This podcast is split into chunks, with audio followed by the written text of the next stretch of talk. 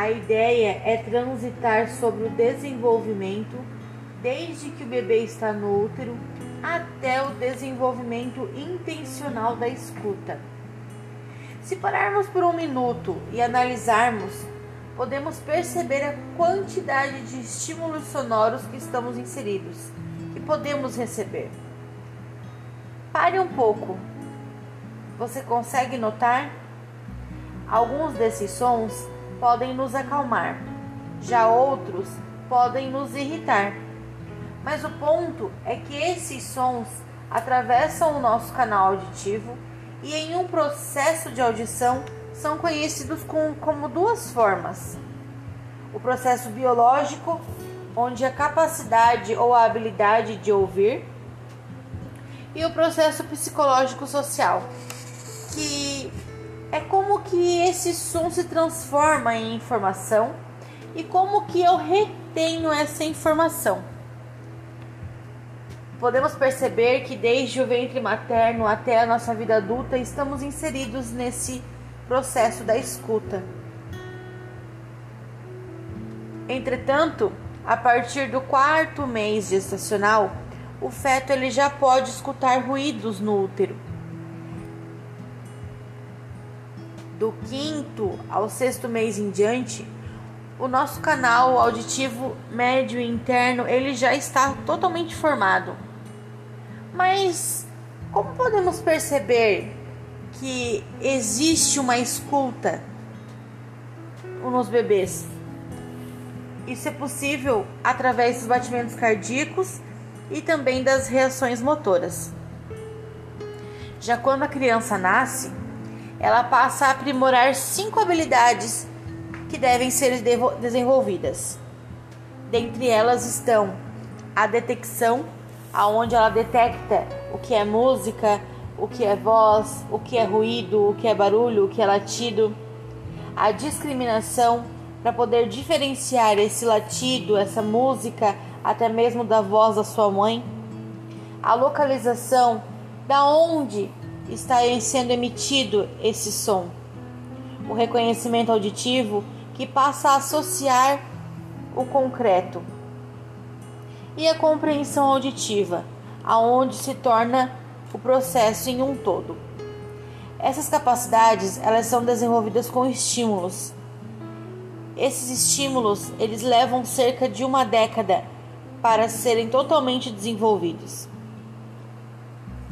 Com isso, o desenvolvimento da escuta tem como base biológica fornecer o fundamento para que o des desenvolvimento dentre as modalidades da escuta passam a ser como escuta sensível, escuta analítica e também a escuta ativa. Existem outras dentre elas, porém eu peguei as três principais para falarmos um pouco. A escuta sensível nos conecta a um aspecto emocional. Não é só o ouvir o que a pessoa falou ou vai falar, mas ouvir aquela pessoa, ouvir além da voz.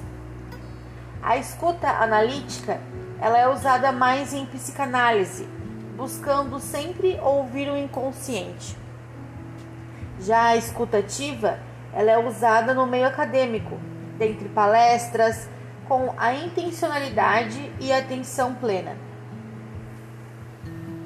Existe sim a diferença entre o ouvir e o escutar, pois o ouvir é um processo mecânico, já o escutar é um processo mecânico somado à atenção.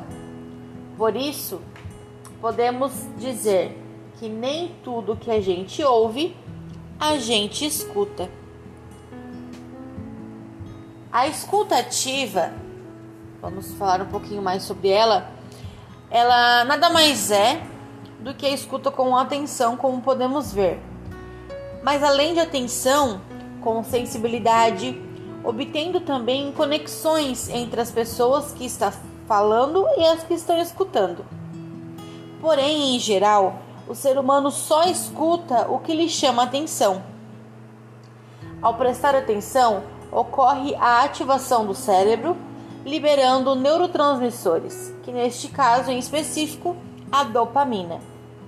que é ativa a aprendizagem, a memória, as emoções e até a melhoria da cognição.